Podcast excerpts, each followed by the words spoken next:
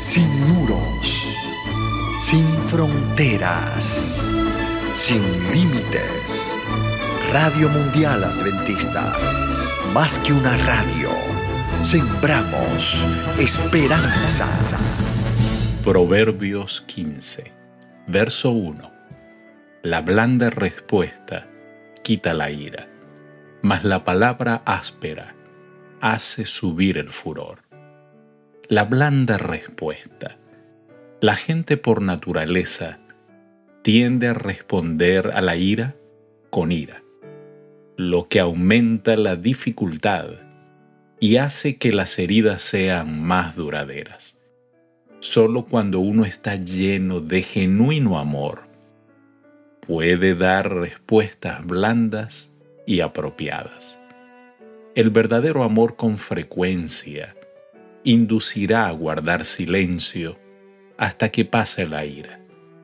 Pero este silencio debe ser cariñoso y amante, y no solo de labios cerrados y miradas duras. Verso 13 y 16. El corazón alegre hermosea el rostro, mas por el dolor del corazón el espíritu se abate. Mejor es lo poco con el temor de Jehová que el gran tesoro donde hay turbación. El sabio dice el corazón alegre. El rostro brilla de gozo cuando el corazón está lleno de luz y de paz.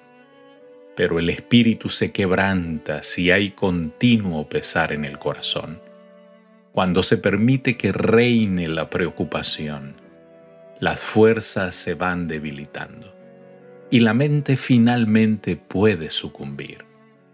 Las dificultades mentales se reflejan en el estado físico del cuerpo. Mejor es lo poco, agrega el sabio. En este versículo se reafirma la verdad expuesta en el versículo 15 a pocos hombres se les puede confiar grandes riquezas, debido a la fuerte tentación de apegarse a ellas y descuidar la preparación para la vida venidera. Verso 19 y 20. El camino del perezoso es como seto de espinas, mas la vereda de los rectos como una calzada. El hijo sabio alegra al padre, mas el hombre necio menosprecia a su madre. Como una calzada, la disposición del ánimo afecta todo el ambiente. El perezoso elude sistemáticamente todo lo que parezca difícil. Pero cuanto más piensa en las dificultades, más las ve.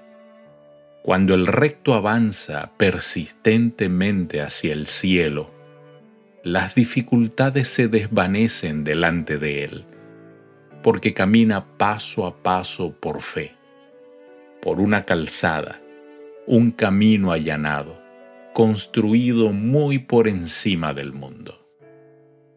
Menosprecia a su madre, aun cuando el niño crezca en años y estatura, hasta poder comprender que su madre es humana y falible como otras personas. Los estrechos vínculos que lo han unido a ella tienden a inspirarle hacia la misma un sano respeto. Solo el que ha perdido la decencia podrá eliminar esos primeros recuerdos hasta el punto de menospreciar a su madre versos 25, 32 y 33. Jehová asolará la casa de los soberbios, pero afirmará la heredad de la viuda. El que tiene en poco la disciplina, menosprecia su alma, mas el que escucha la corrección tiene entendimiento. El temor de Jehová es enseñanza de sabiduría, y a la honra precede la humildad. La viuda. El Señor se preocupa especialmente por la viuda y el huérfano. aunque parezca que estos desafortunados sufren en esta vida y con frecuencia son víctimas de los codiciosos, el Señor hará que todas esas cosas resulten en provecho de ellos si confían plenamente en Él.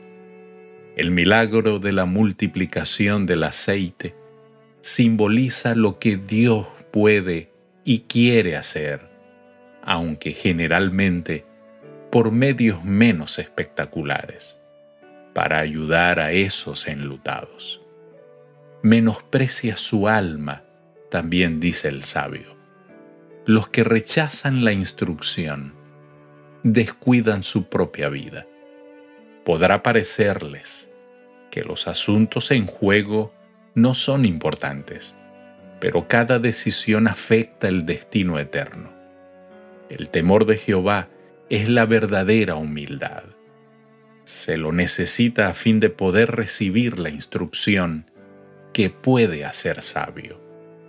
En los asuntos mundanos, también ocurre que los que se granjean un genuino honor son suficientemente humildes para aprender de los que han tenido éxito antes que ellos.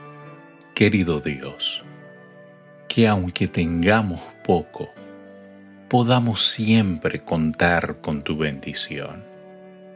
Señor, ayúdanos a estar prestos para oír y seguir el camino de la sabiduría. Te lo pedimos en el nombre de Jesús. Amén. Dios te bendiga.